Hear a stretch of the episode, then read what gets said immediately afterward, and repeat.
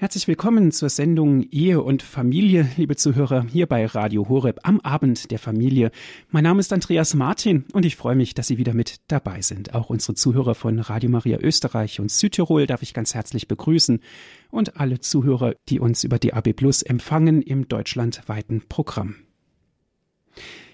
Sein, wie Gott uns gemeint hat, unsere Ehe ist einzigartig. Liebe Zuhörer, eins plus eins macht drei. Sicherlich denken Sie jetzt, da stimmt etwas mit dem Moderator oder mit der ganzen Sendung nicht hier in der Ehe und Familie. Kurzerhand habe ich mal die Mathematik auf den Kopf gestellt.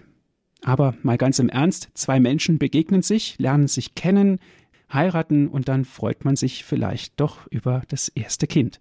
Also, stimmt die Rechnung etwa doch? Eins plus eins macht drei.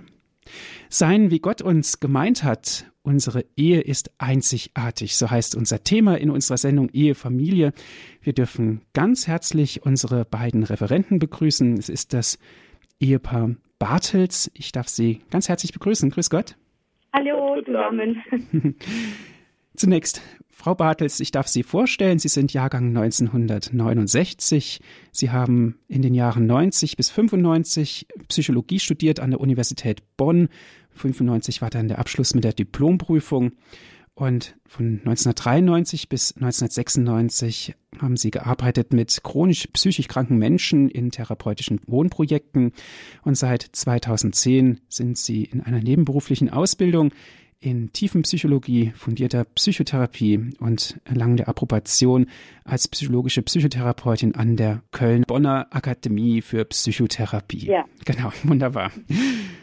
Und ihr Mann, Clemens Bartels, er ist Richter am Oberlandesgericht Köln, zunächst Jahrgang 1969. Von 1990 bis 1994 war das Jurastudium an der Universität Bonn. 1998 bis 2012 waren Sie Richter am Amtsgericht Köln.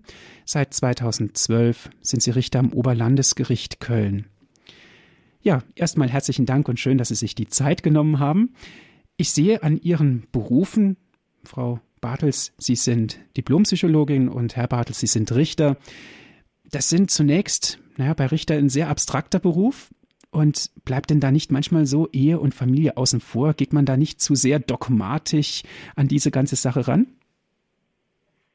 Ah ja, es ist halt schon spannend. Ähm, man geht sicherlich sehr unterschiedlich an die Dinge ran und das gibt dem Ganzen natürlich schon Würze. Nicht? Also das, äh, äh, das juristische Verständnis, das psychologische Verständnis von Lebensvorgängen, das kann sich halt dann, wenn es gut läuft, halt auch gegenseitig befruchten. Nicht? Und da kann man sich auch helfen. Das ist ja auch gerade mit den äh, Familiensachen, äh, die ich zuletzt beim Amtsgericht und jetzt auch äh, bearbeite, ähm, tut so ein bisschen Psychologie am Rande ja durchaus ganz gut.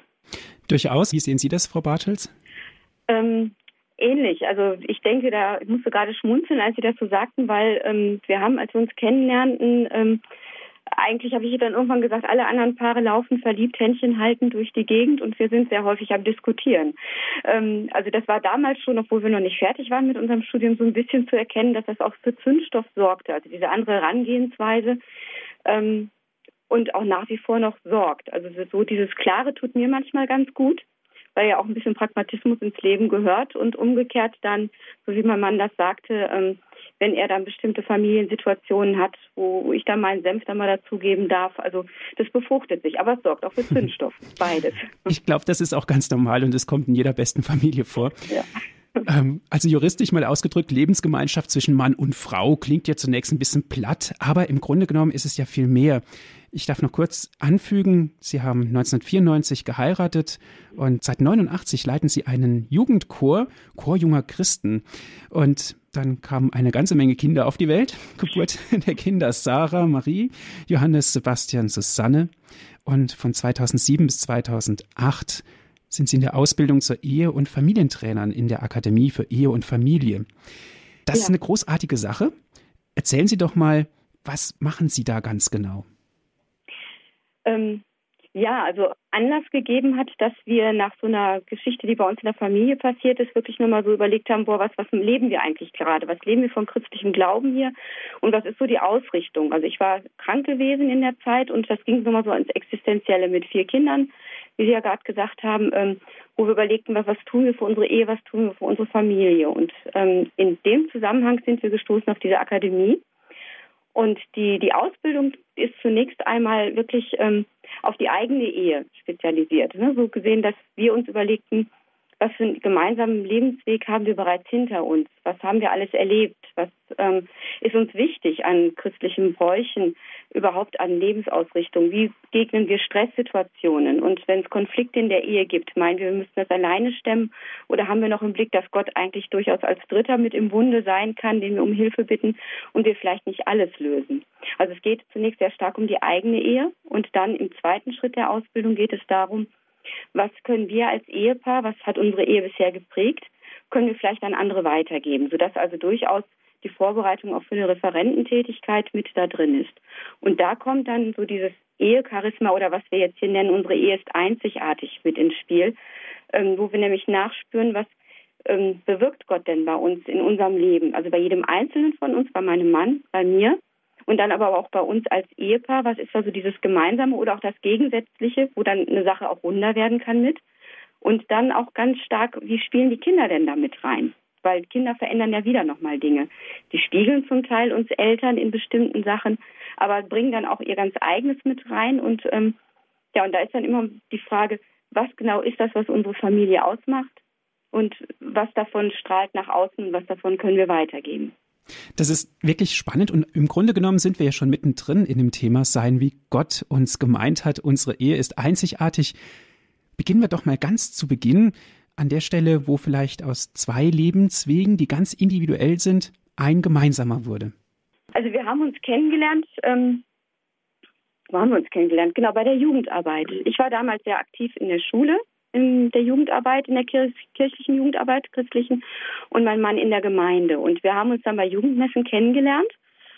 Und ähm, ich fand das damals ganz spannend, was er so sagte und manchmal schon ein bisschen zu dogmatisch. Also das war direkt schon am Anfang mit dabei. Und ähm, ja, mein Mann hat bei mir zuerst wahrgenommen, ja, äh, schon dieses, dieses Herzliche, das Leuchten in den Augen und die, ähm, ja, dieses äh, zuhören können, wunderbar einem anderen Menschen zuhören können. Und äh, das war durchaus das, was mich besonders angesprochen hat. Und über die gemeinsame Zeit, wir haben dann 89 den Chor gegründet, also das war dann nach unserer Schulzeit, wo wir dann beide bei uns in der Pfarrgemeinde gelandet sind, ähm, haben wir den Chor gegründet und ähm, mein Mann hat dann direkt da das Klavier- und Keyboard-Spielen übernommen und ähm, ich die Strukturierung. Und das ist auch immer so ein bisschen das, was mit, mit der beigeblieben ist. Und in all dieser Zeit war ähm, von Anfang an, dass ich das unwahrscheinlich faszinierend fand, wie mein Mann Dinge anging und ähm, ich es sehr entlastend fand, mich da eindocken zu können. Und umgekehrt ähm, die Flexibilität äh, auf, auf Veränderungen einzugehen. Also das ist was, was mir ziemlich abgeht, aber äh, das ist das, was Michaela halt besonders äh, gut kann, auf Veränderungen sofort zu reagieren und alles, was an, an was man sich an tollen Plänen gemacht hat, in einem Moment über den Haufen zu schmeißen, dabei dann erkennend, äh, dass jetzt eben die Stunde für was anderes geschlagen hat. Ja, Wahnsinn. Also ich merke schon, es plätschert und fließt nur so aus ihren Mündern heraus und es kommt mir so vor, als wäre es gerade gestern gewesen. Ähm, was glauben Sie, ist das Zufall gewesen oder denken Sie da doch eher vielleicht an Gottes Fügung? Also mit Zufällen äh, an Zufälle glauben wir äh, nun wirklich nicht. Ja, also nicht, dass wir das damals so äh, für uns äh, reflektiert hätten, aber äh, zurückblickend, ich denke, das ist, ist für jeden immer eine gute Möglichkeit, einfach mal auf sein Leben zurückzublicken und zu schauen, was einem geschenkt worden ist und zu überlegen, ob man das wirklich mit einem Zufall sich erklären möchte. Also äh, wir möchten es wirklich nicht. Ja, also da sind wir auch auch zu glücklich miteinander und zu froh über das, was, was uns geschenkt worden ist miteinander und mit unseren Kindern, äh, als dass wir äh, daran glauben könnten, dass das äh, äh ein Zufall ist. Mhm. ich glaube, dass das durchaus auch äh, gewinnend ist für, für jeden, äh, das ähm, als Führung Gottes zu begreifen.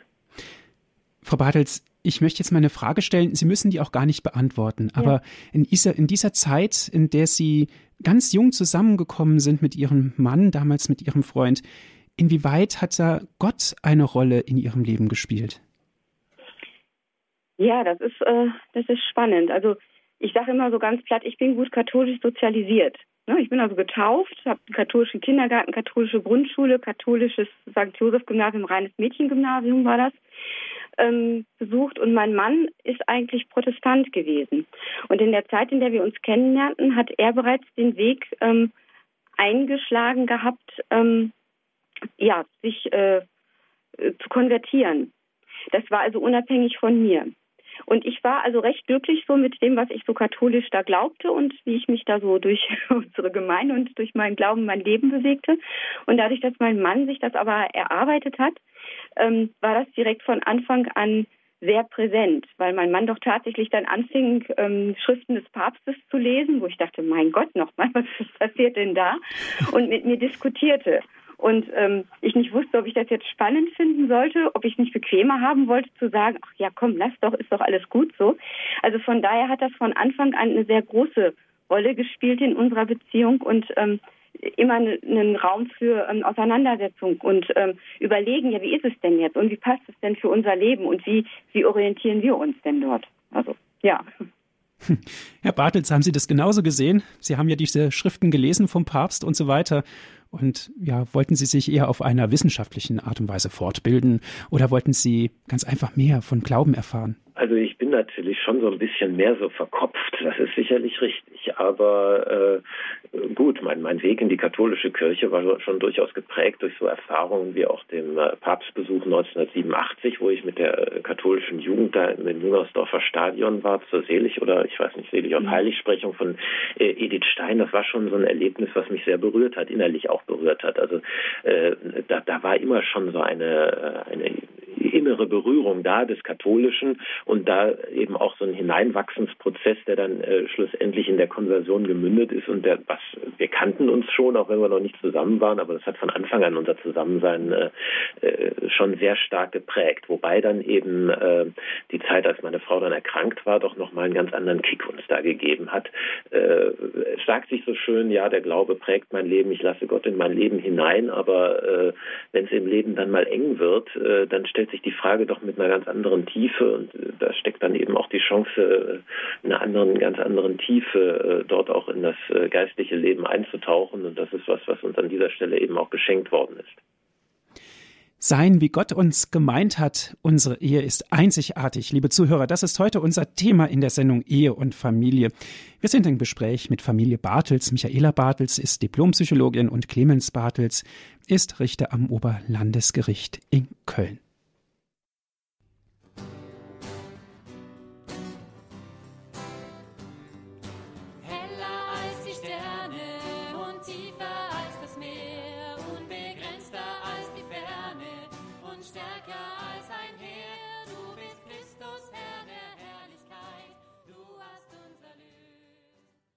Sie hören die Sendung Ehe und Familie hier bei Radio Horeb. Ich bin Andreas Martin.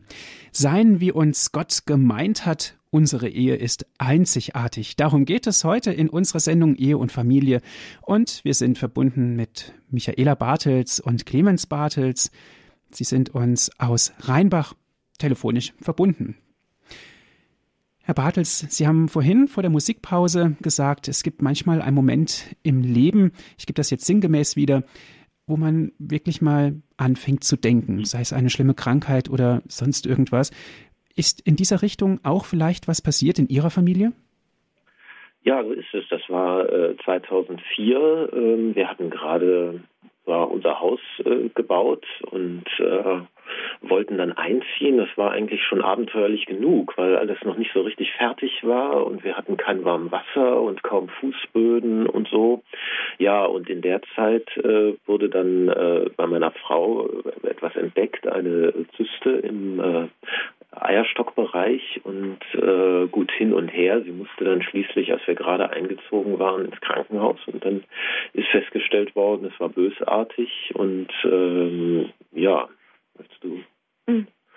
Ja, und wurde halt entfernt und ähm, weil bei der ersten OP dann die Zyste auch geplatzt war, hatten die Ärzte also große Angst, ähm, weil Ovarialkarzinom wohl ein aggressiver Krebs ist, dass es gestreut hat sodass dann also statt nach zwei, drei Tagen nach Hause wieder das volle Programm folgte, also eine Totaloperation mit anschließender Chemo, die ich allerdings dann auch abgebrochen hatte.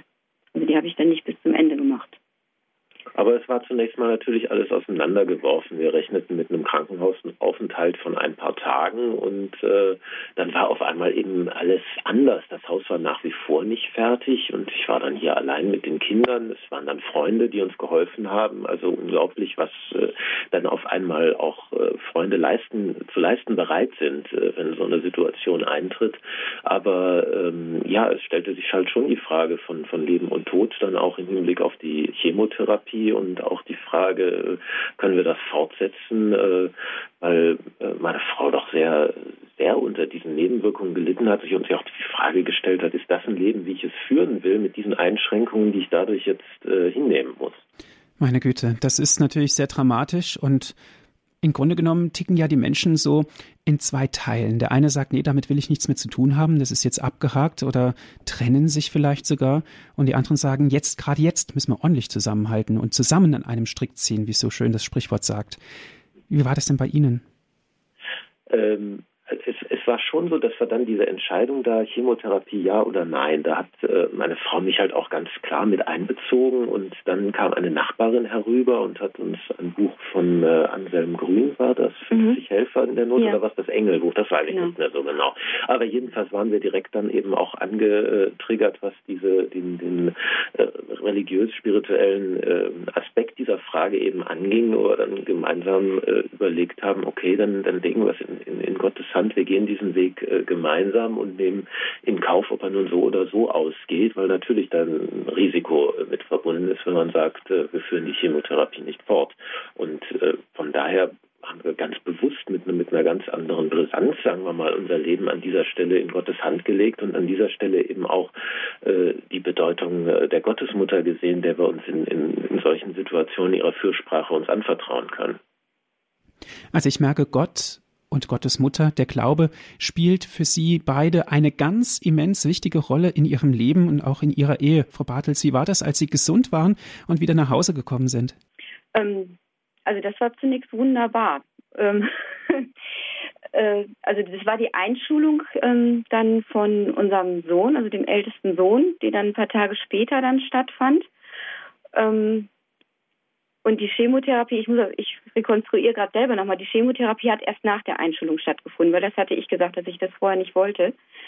Und als ich, ähm, mir fehlen, nach der Chemotherapie fehlen mir drei Tage, die habe ich also nicht mitbekommen, so als Nebenwirkung. Und als ich davon quasi wieder zu mir kam und in mein Leben zurückkam, ähm, fiel dann die Entscheidung, nee, das wollen wir nicht. Und äh, das, das ist nicht unser Weg.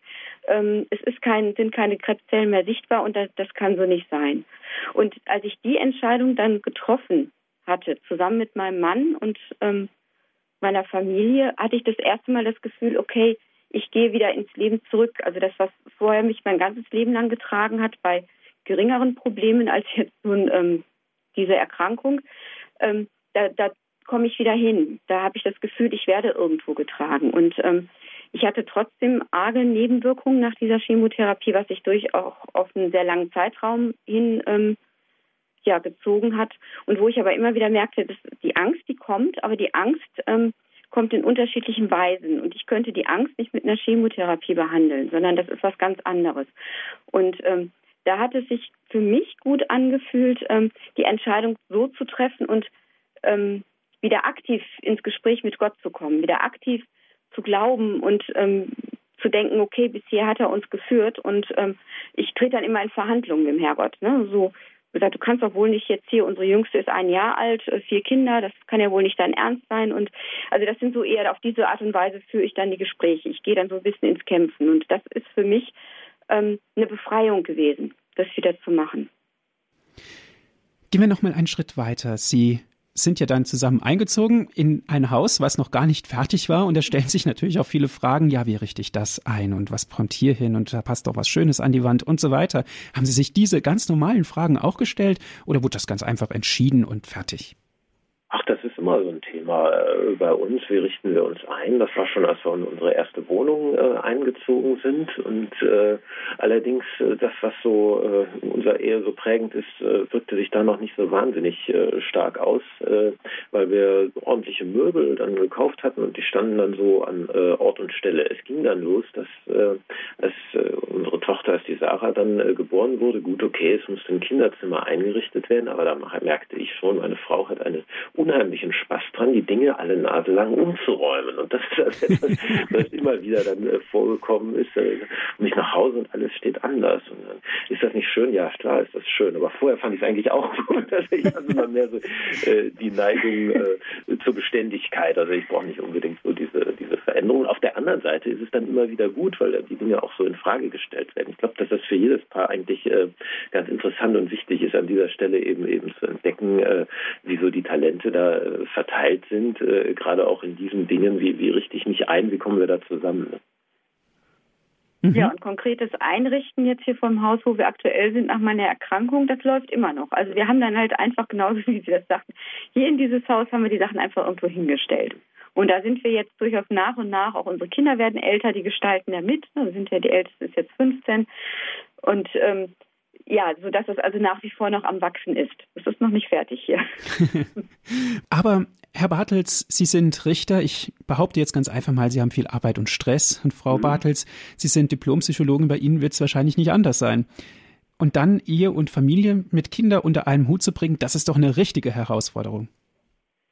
Ja, eine Herausforderung ist das allemal. Also für uns waren so ein paar Dinge wichtig. Wir haben uns ja diese Zeit genommen für diese äh, Akademie für Ehe und Familie und dann war natürlich schon mal klar, das sind diese fünf Wochenenden im Jahr, das ist diese Studienwoche und im zweiten Jahr dann nochmal, diese Zeit ist irgendwie frei, die ist blockiert.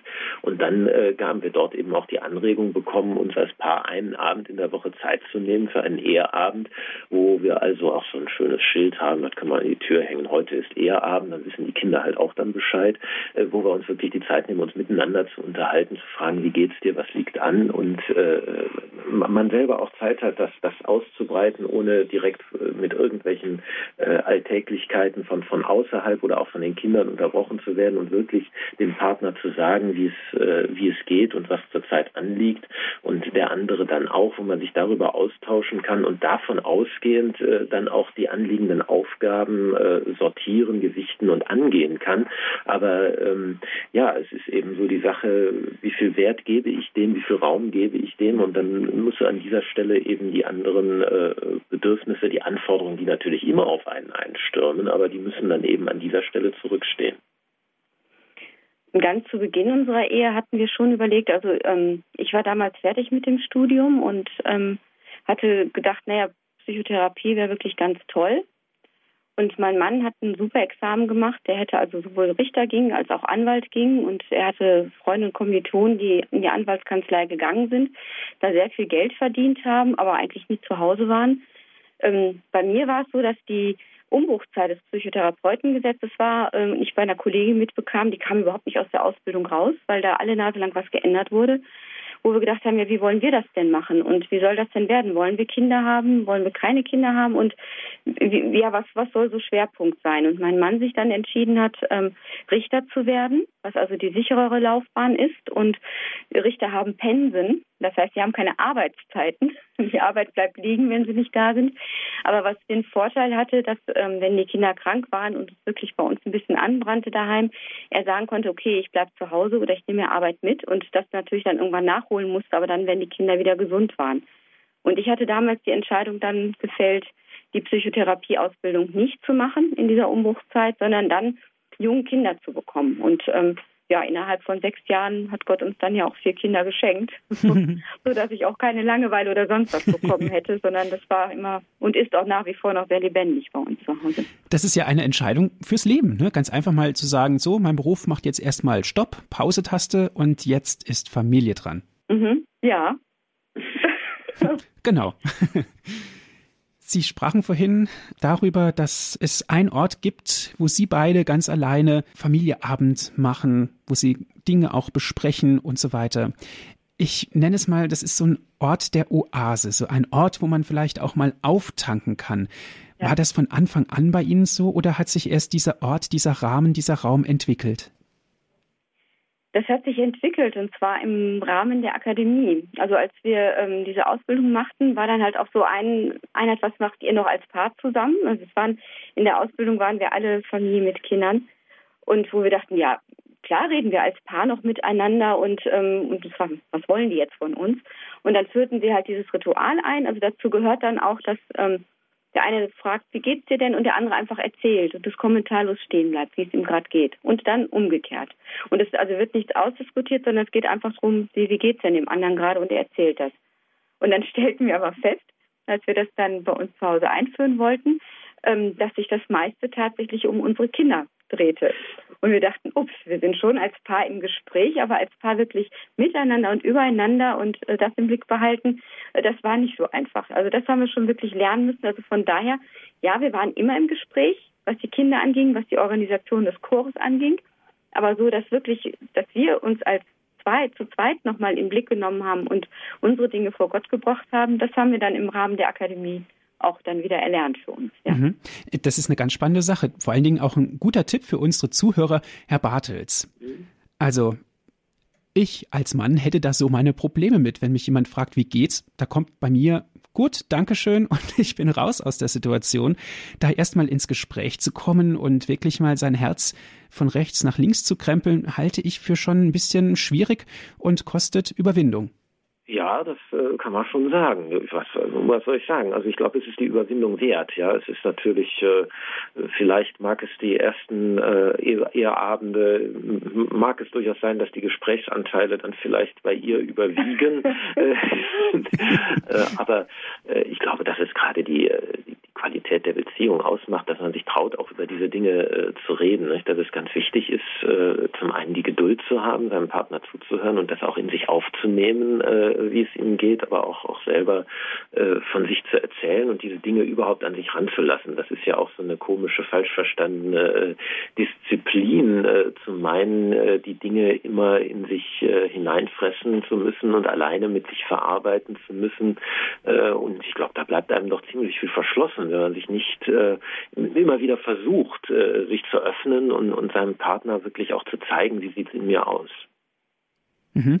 Gibt es da einen Moderator dabei oder wie erlernt man sowas? Nee, Moderator sind wir selber quasi.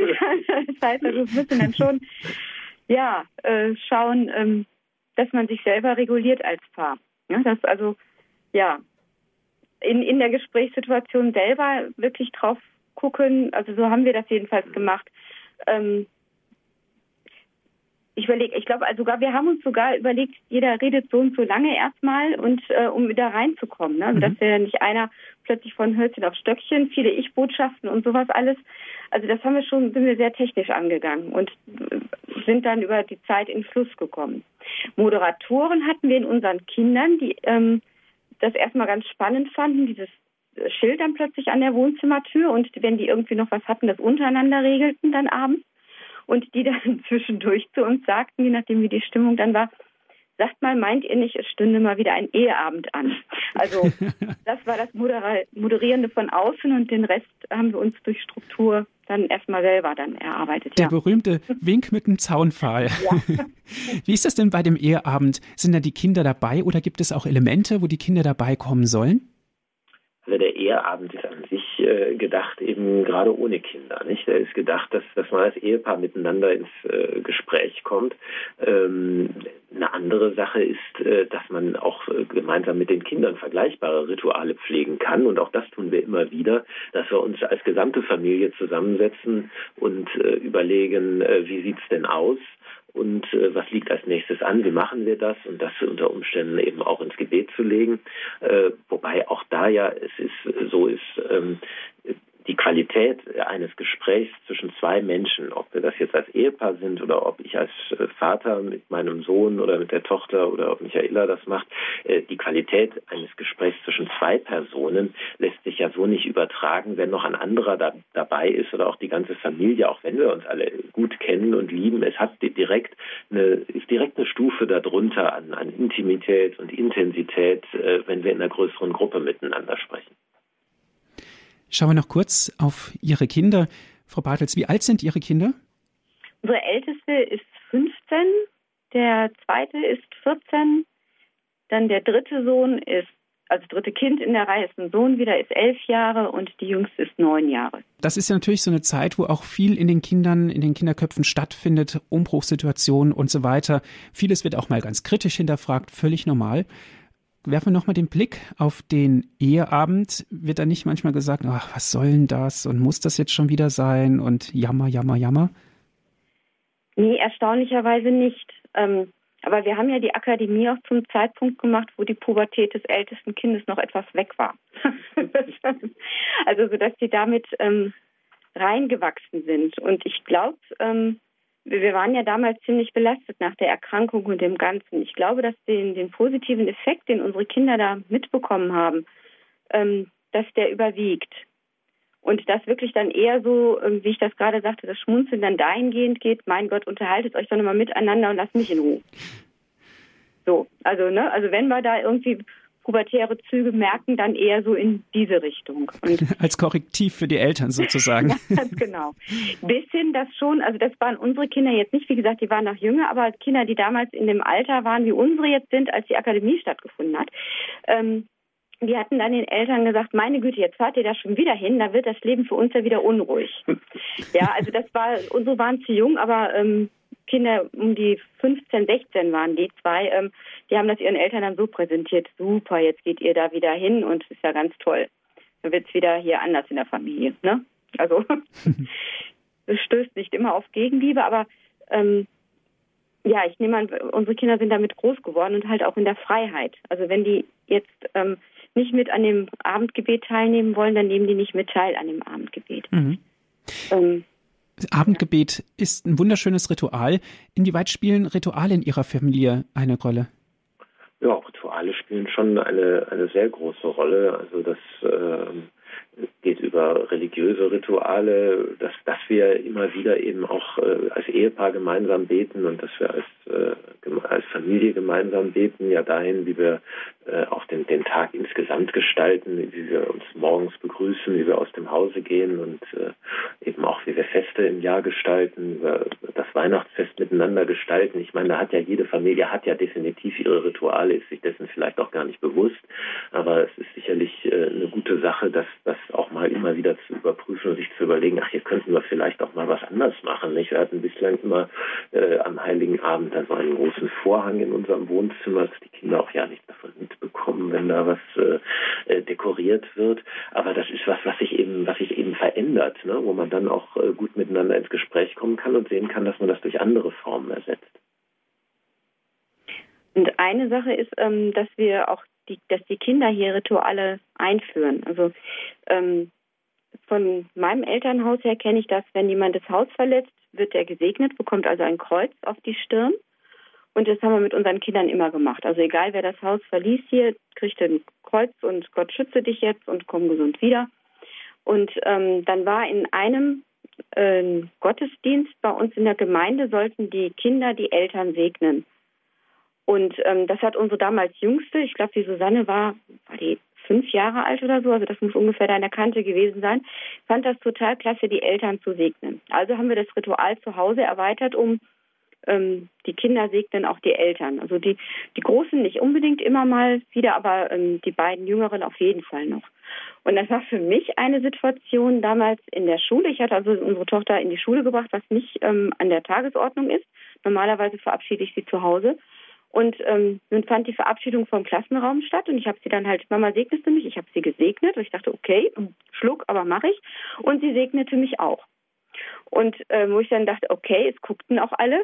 Ich dachte, dachte von dieser kindlichen Unbefangenheit äh, bin ich sehr weit entfernt und mussten wir uns wirklich reinarbeiten. Das heißt, wenn wir uns jetzt irgendwo verabschieden und wir sind irgendwo draußen, das ist für sie nach wie vor selbstverständlich und mein Mann und ich haben uns da reingearbeitet und haben gesagt, okay, dann ist dieses Ritual jetzt in dieser Weise, dass wir uns dann auf diese Weise dann auch verabschieden, egal wo wir sind.